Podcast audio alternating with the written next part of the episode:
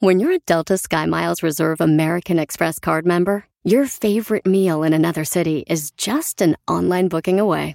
Así que conocerás dónde se consigue el mejor pan dulce to have with your morning cafecito en LA. Where's the best pupusería in the Bay? Y dónde encontrar la salsa verde más rica en San Antonio. Because you're the travel foodie. The Delta Sky Miles Reserve American Express card. If you travel, you know. Learn more at go.amex slash you know reserve. It's your time. Join global thought leader, executive producer, and New York Times bestselling author T.D. Jakes and today's leading culture shifters for an experience unlike any other. At the 2024 International Leadership Summit, spiritual and business leaders can gain the practical tools they need to maximize their timing for success. With world class discussions, breakout sessions, and networking opportunities, this is where your dreams turn into reality. Timing is everything, and your time is now. March 21st through 23rd in Dallas, Texas. Register today at thisisils.org.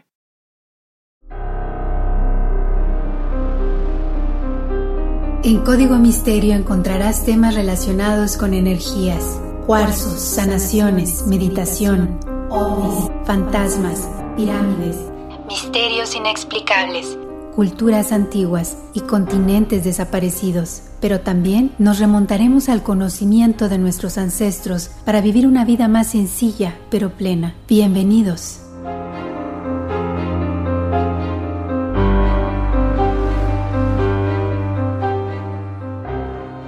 ¿Qué tal? ¿Cómo están? Bienvenidos a un episodio más de Código Misterio. Les saluda Horacio Antiveros. Como cada semana ya está listo este tema de investigación. Por supuesto, los invito a descargar el podcast en todas las plataformas de audio, Apple Podcast, Google Podcast, Spotify, iHeart, Deezer, en la plataforma que más les guste a ustedes. Por supuesto, también los invito a seguirme en las redes sociales de Código Misterio, Facebook e Instagram y si ustedes tienen alguna fotografía, algún video, alguna recomendación, alguna sugerencia de temas o también sugerencia para estar viendo películas, algunas recomendaciones de series, libros o lo que tengan a la mano, algún artículo, por favor escríbanme a contacto arroba código misterio. Por cierto, muchísimas gracias a la gente que nos ha estado escribiendo por ahí sugiriéndonos algunos temas que de hecho han coincidido con lo que hemos estado haciendo últimamente. También los invito a que conozcan un poco más acerca de la plataforma de bienestar integral que estoy desarrollando, que se llama todosporelnes.com. Ahí encontrarán todo tipo de consejos, no solamente de la mano de mi socia, mi, mi, querida amiga Wendy Sayago, sino también de la mano de expertos en diferentes temas. Hay temas relacionados con finanzas, con salud, con ejercicio, alimentación. Hay también algunas entrevistas o charlas motivacionales eh, que seguramente les van a gustar. También, por supuesto, está la parte corporativa, así que ahí los invito a que revisen este contenido porque también encontrarán algunas meditaciones. Ojo, en los canales de YouTube y también en las plataformas de podcast. Bueno, les cuento. La vez pasada, bueno, hace algunos episodios atrás, estábamos platicando acerca de los incas, ¿no? El misterio de los incas, acerca de estas piedras, cómo las moldeaban, cómo eh, se derretían. Y de repente, eh, pues ya saben que yo soy medio chismoso. estaba, estaba aquí en el internet revisando algunas cosas. Este, pues por las cuestiones de la pirámide del sol, de la luna, de Teotihuacán y demás. Y dije, bueno, si hemos hablado de los incas, ¿por qué no hablar también de otra cultura tan importante como son los aztecas? Entonces, en este programa vamos a platicar esto que a mí en lo personal se me hace bien interesante, que tiene que ver con el calendario azteca, porque más adelante les contaré exactamente lo que estamos viviendo, pero bueno, estamos en la época del quinto sol. Entonces vamos a platicar acerca de los cuatro soles anteriores. Por supuesto, vamos a platicar ni más ni menos acerca de los famosos gigantes que aparentemente existieron ahí con los aztecas, los Kinametsin, uno de estos gigantes fue el que ayudó a construir la pirámide de Cholula y también Teotihuacán. También, ¿qué simbolizaba este río de mercurio que fue encontrado debajo del templo de Quetzalcoatl hace algunos años, ahí en Teotihuacán también, por supuesto. Entonces está bien interesante porque incluso platicaremos qué similitudes o qué símbolo extraño perteneciente a la cultura de Egipto se encontró en México. ¿Habrá alguna relación entre estas dos culturas que está separada por miles de kilómetros de distancia? Pues todo eso lo vamos a platicar en este episodio de Código Misterio. Una vez más, vayan checando todas las imágenes que están en las redes sociales, Facebook e Instagram como Código Misterio y pasen la voz para que descarguen el podcast sus amigos, sus enemigos, la familia, la gente del trabajo y después se pongan ahí a, platicar y, bueno, pues sobre todo a, sacar conjeturas acerca de todo lo que platicamos aquí en estos episodios, ¿no? Oigan, también por cierto, este, vamos a hablar de algunos dioses y específicamente acerca de un monolito que aparentemente pudiera simbolizar una nave espacial. Interesante, ¿no? Así que bueno, como siempre los invito a que se queden conmigo aquí en Código Misterio y Arranquemos con este tema de esta semana. Bueno, pues vamos a platicar primero acerca de lo que es Teotihuacán, ¿no? Ese es uno de los centros arqueológicos más impresionantes del mundo. La ciudad de las pirámides estuvo habitada desde el año 100 a.C. hasta el 650 después de Cristo aproximadamente, o es lo que dicen los investigadores. Este lugar fue un centro poderoso político, militar, económico y por supuesto cultural que influenció a toda Mesoamérica. Durante su apogeo, se comenta que vivieron más de 150 mil personas muy cercanas a este lugar en un área de 20 kilómetros cuadrados. Aún se desconoce exactamente quiénes fueron sus habitantes y las razones por las que la abandonaron alrededor del año 650 después de Cristo ni siquiera se tiene conocimiento de su denominación original. Cuando los aztecas llegaron desde el norte al altiplano central de México en la primera mitad del siglo XIV, descubrieron ya la ciudad en ruinas y le dieron el nombre de Teotihuacán, o el lugar en que fueron creados los dioses, o lugar donde los hombres se convierten en dioses. Este lugar es muy conocido por lo que les comentaba ahorita, la pirámide del Sol, la pirámide de la Luna, así como la calzada de los muertos. Dentro de este conjunto piramidal está la pirámide del Sol, la pirámide de la Luna y por supuesto la calzada de los muertos. En el extremo sur de este lugar está el templo de la serpiente emplumada Quetzalcoatl y del dios de la lluvia Tlaloc, decorado con 365 cabezas de estos dioses.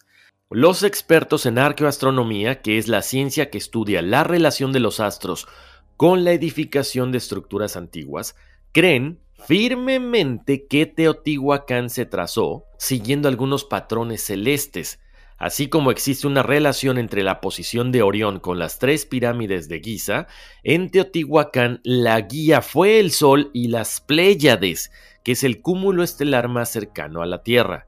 Quizá alguna de las cosas más interesantes de esta alineación astronómica tiene que ver con la escalinata de la pirámide del Sol, la más alta del sitio, que tiene 63 metros de altura. Estos peldaños o esta escalinata está orientada hacia el noroeste, en dirección preciso en el que las Pléyades desaparecen sobre el horizonte nocturno, así como hacia las coordenadas sobre las que el Sol se oculta el día del solsticio de verano. Cada año alrededor del 2 de febrero, o sea, hace unos días acaba de pasar, hay una hora específica en la que desde la calzada de los muertos se puede observar cómo una estrella reposa sobre la punta de la pirámide del Sol, simbolizando el inicio del año nuevo en el altiplano. Curioso, ¿no? Cómo aparentemente pudiera existir esta relación con las Pléyades, quizá bueno, los aztecas fueron visitados por estos seres, como se menciona que los egipcios fueron visitados por esta gente de la constelación de Orión.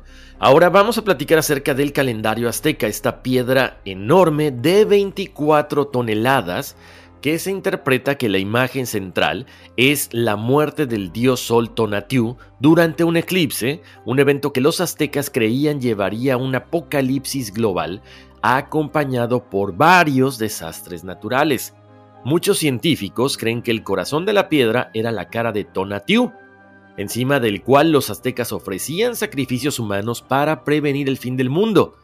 Hay una investigadora de mucho renombre, Susan Milbrath, curadora de arte y arqueología en el Museo de Historia Natural de Florida, que ofrece una interpretación muy interesante acerca de esto.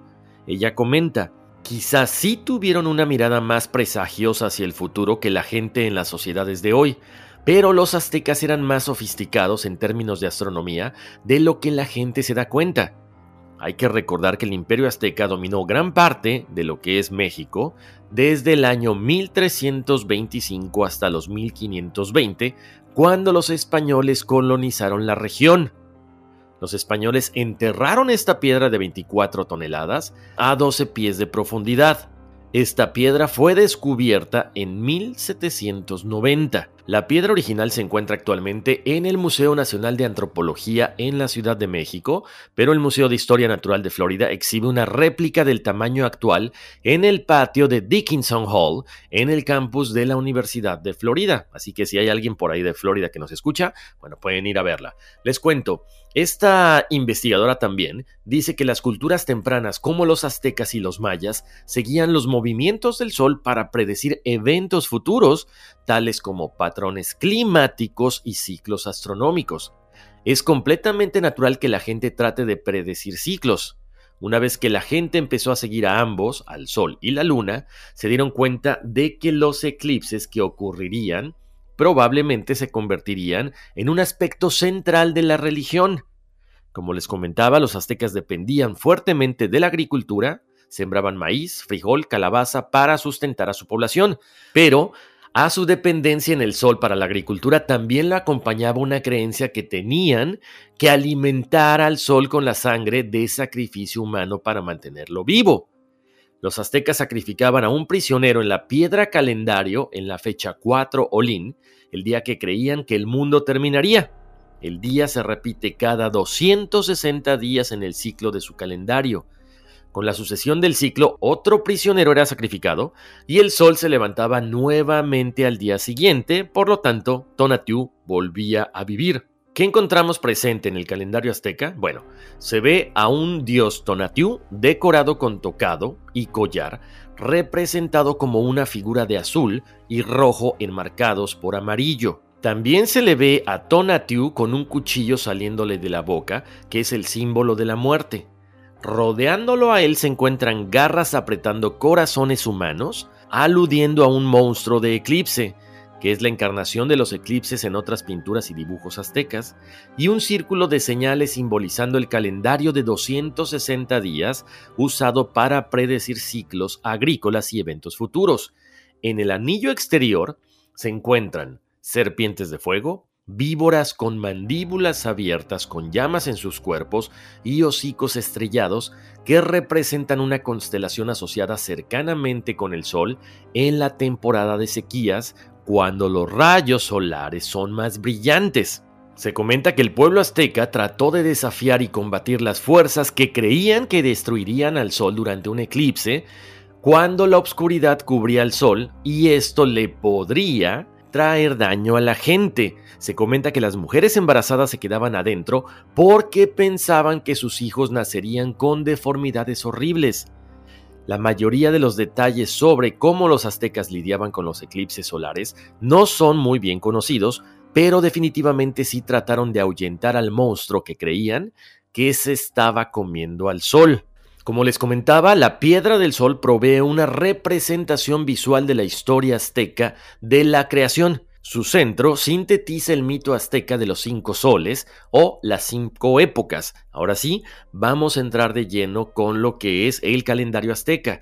Desde el año 3252 a.C., los ciclos de 1040 años concuerdan con la leyenda de los soles, así como se muestra en la estela de Tenango, la cual muestra una división en periodos o soles, y en cada uno se origina una nueva humanidad, y al finalizar se destruye.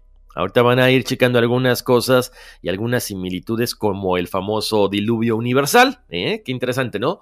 Bueno, esta leyenda está presente en diferentes culturas, por supuesto. Cada una tiene sus diferencias de tiempo.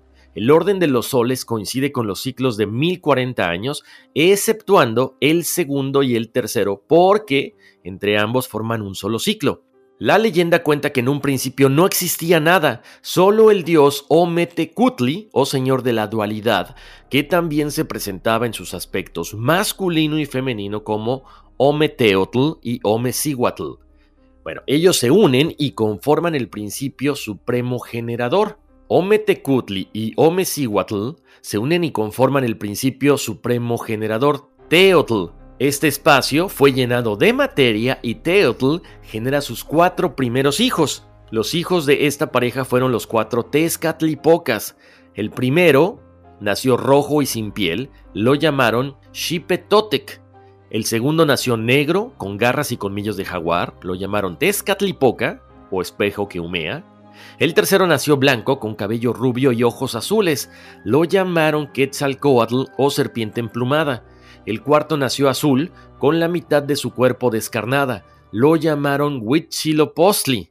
Con el paso del tiempo se comenta que los cuatro hermanos se reunieron para hablar de lo que harían y acordaron crear una obra que los venerase y dignificase como dioses. Huitzilopochtli hizo una gran hoguera alrededor de la cual se sentaron para realizar su obra. Crearon al hombre y lo pusieron en la tierra y lo llamaron Huehuecoyotl. Después crearon a la mujer y a los dos los llamaron Masewaltin y les ordenaron tener hijos que les rindieran honores como dioses. Luego crearon los mares, los lagos, las montañas y pusieron animales en ellas para que el hombre los cazara y se alimentara. Tenían su obra completa, pero se encontraba en tinieblas el Tlaltipac o la tierra, ya que nunca era de día porque no había sol. Ahora sí entramos de lleno con los soles del calendario azteca. Empecemos. El primer sol. Se comenta que Quetzalcoatl tomó la hoguera y la convirtió en un medio sol que no servía. Enojado Tezcatlipoca absorbió para sí ese medio sol y se convirtió en un sol completo, pero era muy cálido e impedía que la vida creciera en la tierra porque marchitaba inmediatamente cualquier sembradío. La maldad del sol Tezcatlipoca duró hasta que fue derribado de un bastonazo de Quetzalcoatl. Tezcatlipoca cayó en el fondo del lago y emergió convertido en un jaguar, el cual fue seguido de un ejército de jaguares y devoró a los gigantes que habitaban en 13 años hasta que se acabaron. Ahí ya aparece la primera mención de los gigantes que vamos a platicar más adelante. Continuando con el segundo sol, Quetzalcoatl se materializa en el sol, pero fue más benévolo con la vida, permitiendo que las cosechas se dieran en abundancia y que los hombres fueran felices. Los hombres de esta época se alimentaban de frutas silvestres llamadas Acotzintli. Todo iba muy bien hasta que el dios jaguar Tezcatlipoca subió a los cielos y derribó a Quetzalcoatl de un zarpazo. Cuando cae, provoca un vendaval que desgarra cerros y destruía todo a su paso. En ese momento los hombres tuvieron que caminar encorvados, aferrándose a lo que podían, y por esta razón se convirtieron en monos alimentándose de culebras. Solamente sobrevivió una pareja que se refugió en un gran bosque. Continuemos ahora con el tercer sol. Era el turno de Tlaloc de hacerse sol y tomar el lugar de Quetzalcoatl. Los descendientes de la pareja de sobrevivientes poblaban la tierra y se alimentaban de maíz. La gente de esta era se corrompió desatendían los preceptos morales que los dioses les habían inculcado y se dedicaban al robo y homicidio. Quetzalcoatl le ordenó a Xutztecuintli, dios del fuego, que destruyera la humanidad. Este dios emergió de un gigantesco volcán y comenzó a llover fuego del cielo, y los hombres atemorizados le rogaron a los dioses que los convirtieran en aves para escapar de esto. Los dioses convirtieron a unos en pájaros y a otros en guajolotes. Y, por consejo de Xutecutli, solamente sobrevivió una pareja que se refugió en una cueva muy alta. Vamos ahora con el cuarto sol. Por órdenes de Huitzilopochtli, Chalchicuelle se convierte en sol, pero Tezcatlipoca no estaba conforme con esta bonanza y la corrompe y obliga a destruir por cuarta ocasión a la humanidad. La diosa aparece en la cima del cerro llamado Atepetl y al momento de encajar su callado en la tierra comienza a llover. Por 52 años llovió en el Tlaltipac y conmovidos de la desgracia humana, los dioses decidieron convertirlos en peces. Llovió tanto que al final los cielos perdieron el equilibrio y se derrumbaron sobre el Tlaltipac. Los dioses decidieron reparar su error y se reunieron en Teotihuacán para saber qué es lo que tenían que hacer. Ahí, los cuatro hermanos crearon a cuatro hombres, Atemoc, Itzacoatl, Itzmalisa y Tenoch. Luego entraron en la tierra y emergieron en los cuatro puntos cardinales, cada uno convertido en un árbol. Levantaron los trece cielos y los colocaron en la forma en la que ahora los conocemos. Pusieron las estrellas y reconstruyeron los nueve estratos del Mictlán o inframundo. Los cuatro hombres después se convirtieron en cuatro aves preciosas. Todo quedó ordenado, pero no había hombre sobre la tierra así que decidieron crear la versión nueva de la humanidad y a falta de materia prima decidieron bajar a Mictlán para recoger algún hueso de los antiguos gigantes. Pongan mucha atención porque eso está muy interesante. Ninguno de los dioses quería bajar al Mictlán.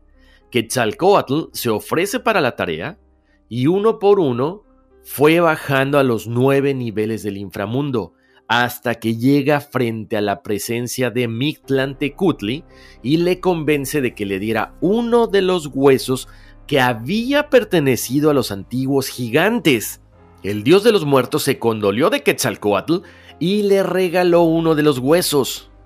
Pero cuando iba Quetzalcoatl a medio camino de regreso a casa, Mictlantecutli se arrepiente y lo comienza a perseguir mientras le ordenaba que regresara el hueso. Durante la huida, Quetzalcoatl cayó y el hueso se partió a la mitad aproximadamente. Quetzalcoatl solo pudo recoger una parte y salió huyendo. Y cuando sale del inframundo, Quetzalcoatl modeló la figura humana con la mitad del hueso. Por eso se dice que actualmente tenemos la mitad de estatura que los antiguos gigantes. Esto es en promedio, ¿no? Qué interesante esto, ¿eh? Ahora, vamos con el quinto sol. En el mundo aún reinaban las tinieblas, así que los cuatro hermanos reunieron a los demás dioses en Teotihuacán. Una vez ahí, un nuevo y definitivo sol, uno que fuera eterno, pero necesitarían de dos dioses para crear el sol y para crear la luna. En ese momento el dios llamado Tecusitecatl se convirtió en un voluntario para convertirse en luna y Nana Watson se convirtió en el quinto sol. Esta era del quinto sol es la época del equilibrio gracias a que no predominaba ya solo una fuerza, sino estaba en balance. Esta era se dice que pudiera terminar debido a grandes terremotos. ¿Cuánto va a durar? No sabemos. Lo único que sí les puedo decir es que estamos actualmente viviendo la época del quinto sol.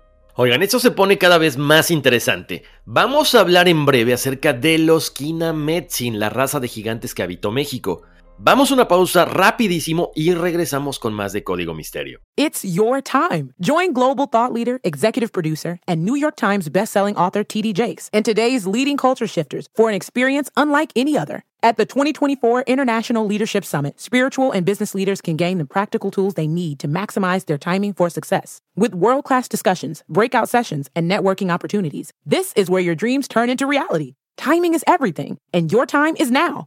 March 21st through 23rd in Dallas, Texas. Register today at thisisils.org. Puedes hacer dinero de manera difícil, como degustador de salsas picantes, o cortacocos, o ahorrar dinero de manera fácil con Xfinity Mobile. Entérate cómo clientes actuales pueden obtener una línea de Unlimited intro gratis por un año al comprar una línea de Unlimited. Ve a es.xfinitymobile.com. Oferta de línea Unlimited gratis termina el 21 de marzo. Aplican restricciones. Xfinity Mobile requiere Xfinity Internet. Velocidades reducidas tras 20 GB de uso por línea. El límite de datos puede variar. eBay Motors es tu socio seguro. Con trabajo, piezas nuevas y mucha pasión, transformaste una carrocería oxidada con 100.000 millas en un vehículo totalmente único. Juegos de frenos, faros, lo que necesites, eBay Motors lo tiene. Con Guaranteed Fee de eBay, te aseguras que la pieza le quede a tu carro a la primera o se te devuelve tu dinero. Y a estos precios, quemas llantas y no dinero. Mantén vivo ese espíritu de Ride or Die, baby, en eBay Motors. ebaymotors.com. Solo para artículos elegibles se aplican restricciones. ¿Has tenido una conversación con alguien que jamás pensaste que hablarías? Que incluso dijiste nunca quisiera estar enfrente de esa persona y luego te sorprenden. Eso fue lo que yo tuve con Gustavo Adolfo Infante. En bromeando, mi hermano Juan y yo hablamos con uno de los reporteros más reconocidos de todo México, que por muchas veces he estado en desacuerdo con él pero tuvimos una conversación y yo creo que eso es importante. Sentarte con alguien, escuchar y aprender, porque eso hice con él. Escúchalo en bromeando. Estamos de vuelta aquí en Código Misterio. Les saluda Horacio Ontiveros. Continuamos ahora con este tema que es muy interesante acerca del misterio de los aztecas. Bueno, lo platicábamos hace ratito, cómo la presencia de los gigantes se hace presente en la historia de los cinco soles. Ahora, vamos a entrar de lleno en la cosmogonía azteca, donde los Kinametsin eran gigantes que habitaron en la era de Tonatiuh, el sol de agua.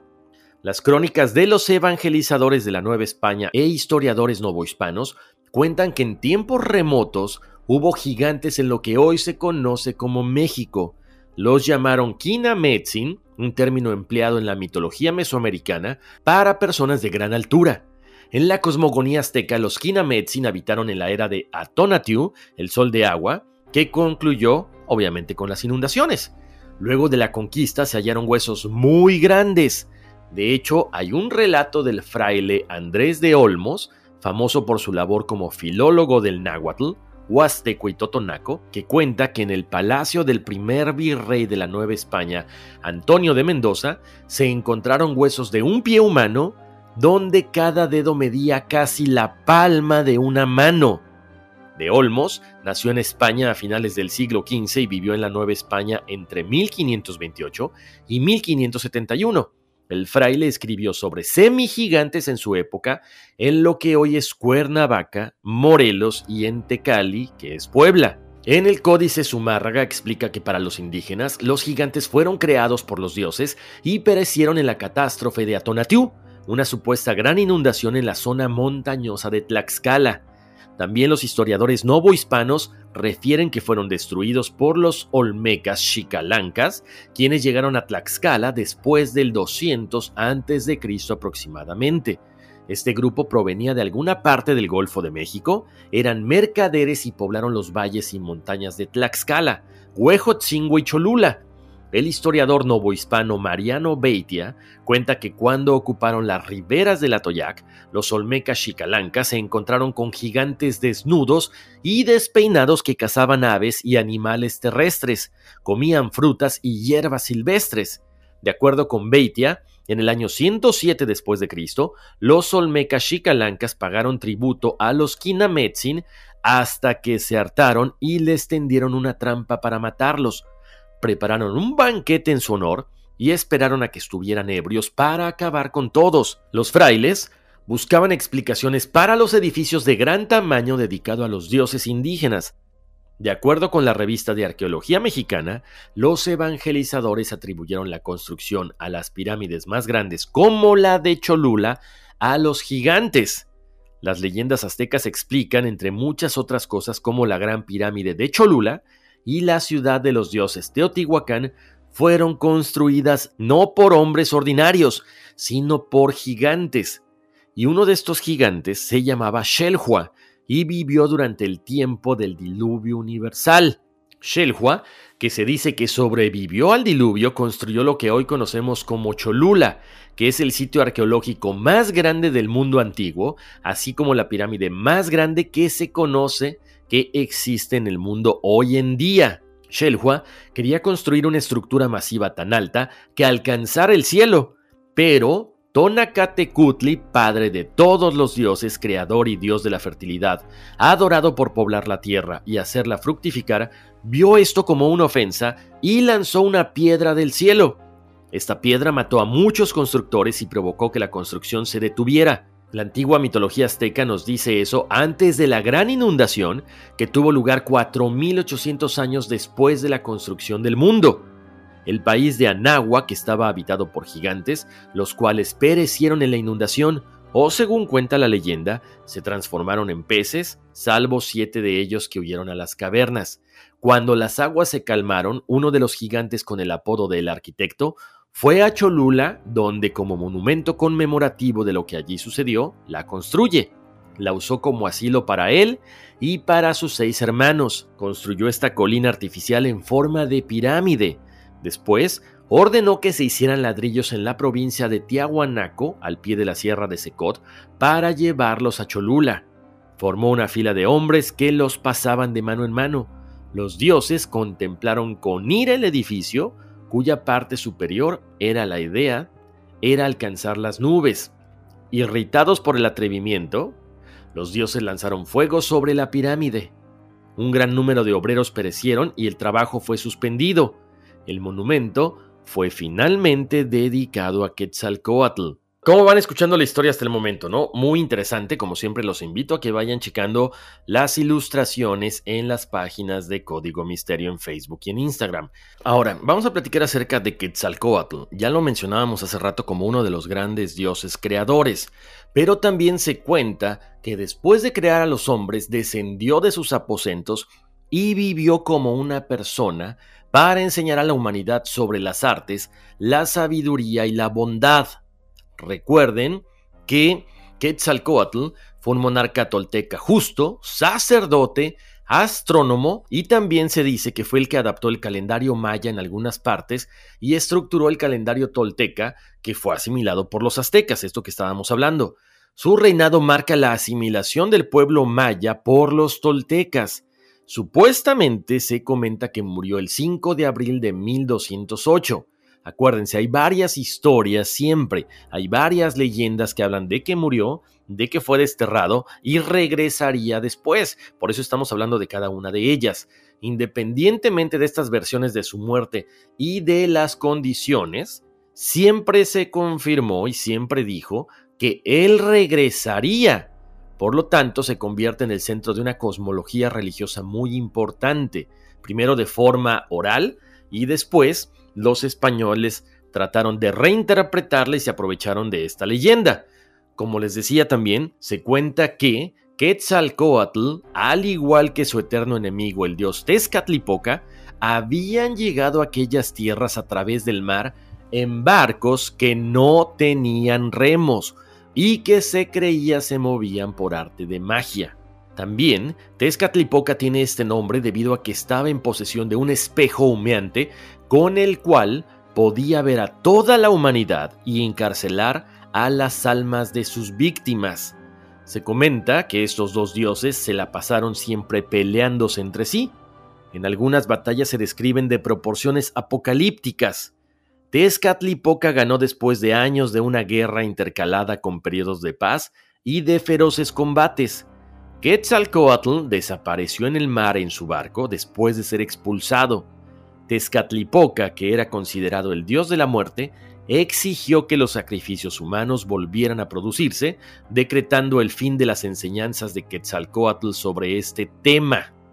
Se estima que las culturas mesoamericanas llegaron a sacrificar a unas 250.000 personas por año.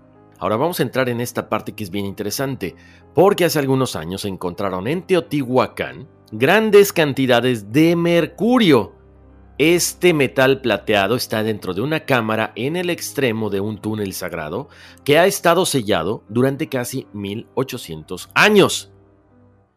Según publica The Guardian, algunos arqueólogos creen que este elemento tóxico podría anunciar lo que sería la tumba del primer gobernante que se ha encontrado en Teotihuacán. Sería un contemporáneo de varias ciudades antiguas mayas, pero tan envueltas en el misterio que sus habitantes aún no tienen nombre sin saber por qué el mercurio está ahí, el arqueólogo Sergio Gómez dice que este metal pudo haber sido utilizado para simbolizar un gran río o un lago del inframundo. Aquí importante porque ya se había descubierto en pequeñas cantidades en algunos sitios mayas mucho más al sur el mercurio, como se encontró ahora en Teotihuacán. Algo interesante que tiene que ver con el mercurio es que al dios romano Mercurio que es el patrón de oradores, viajeros y comerciantes, es también un psicopompo, un dios encargado de llevar a las almas al más allá. El elemento mercurio también se ha encontrado en tumbas egipcias y se rumora que rodea la necrópolis subterránea del emperador chino Qin Shi. La naturaleza inmortal del mercurio también fue apreciada por los primeros alquimistas modernos y a menudo se alude a ella en sus referencias a la piedra filosofal. Y ya que mencionamos esta similitud entre el mercurio encontrado en México y en Egipto, déjenme decirles que comparten otra cosa muy interesante. El símbolo egipcio Ankh se presenta en un antiguo sitio azteca en México. En Calixtlahuaca, hoy Toluca, se tiene uno de los objetos más misteriosos descubiertos en México. El monumento número 4, Cruz Altar o Tzompantli, comparten una increíble similitud con la cruz Ankh en el antiguo Egipto. Esta cruz de Ankh es conocida como clave de la vida, era un antiguo jeroglífico egipcio que significa vida. En realidad representa el concepto de la vida eterna, que es de acuerdo a los historiadores el significado general del símbolo. Esto aparece frecuentemente en las pinturas de tumbas egipcias y en otros artefactos, también en las yemas de los dedos de un dios o de una diosa, y en las imágenes que representan las deidades de la otra vida. Pero, ¿qué hace el símbolo Ankh en México? Como les decía, esto se descubrió en el sitio arqueológico de Calixtlahuaca y está presente en la estructura de Tzompantli, que es un tipo de estante de madera documentado en varias civilizaciones mesoamericanas. Fue utilizado para la exhibición pública de cráneos humanos, típicamente de cautivos de guerra u otras víctimas de sacrificio. Es una construcción parecida a un andamio de postes en los que se colocaban las cabezas y los cráneos después de haberle hecho agujeros en ellos. El Zompantli presente en Calixtlahuaca es un altar cruzado decorado con cráneos, y estos cráneos estaban tallados en piedra incrustados en la estructura.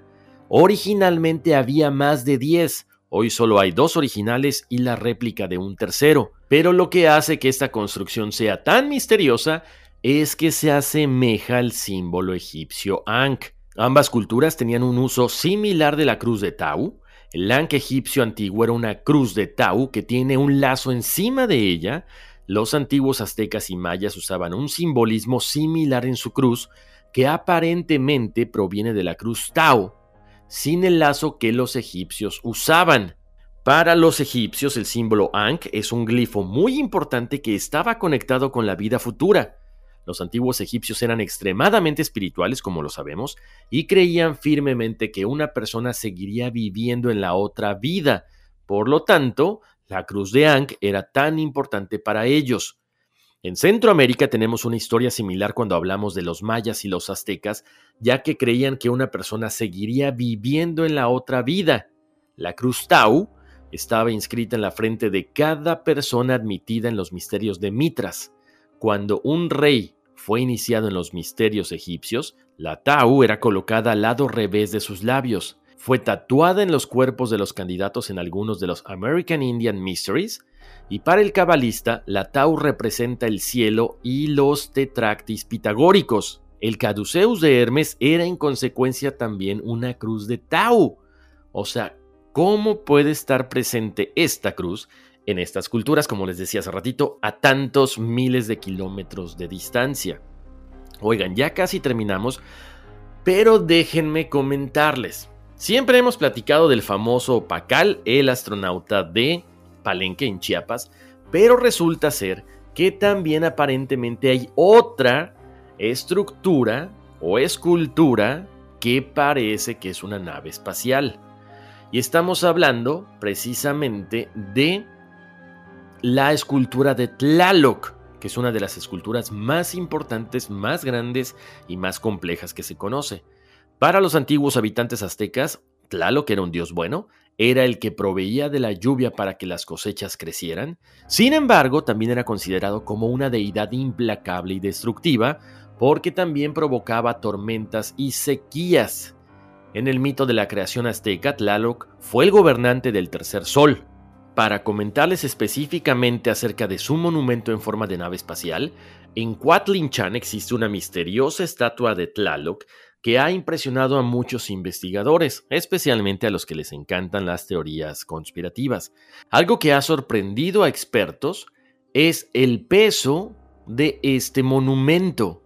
A pesar de ser una estatua relativamente pequeña en comparación a otras, es tan pesada como una de las estatuas Moai de la isla de Pascua.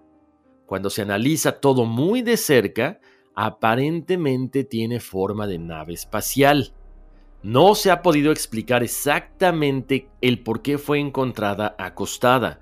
si porque pensaban que era una nave espacial o quizá era más fácil enterrarla. Chequen las imágenes en las redes sociales de Código Misterio, está muy interesante. Bueno, como siempre me encantaría que ustedes me dijeran qué opinan acerca de todo esto que platicamos acerca de los aztecas, si en verdad existieron los gigantes, si este monumento a Tlaloc pudiera ser en determinado momento una nave espacial o simple y sencillamente es una alucine de la gente que le gusta creer en estos temas.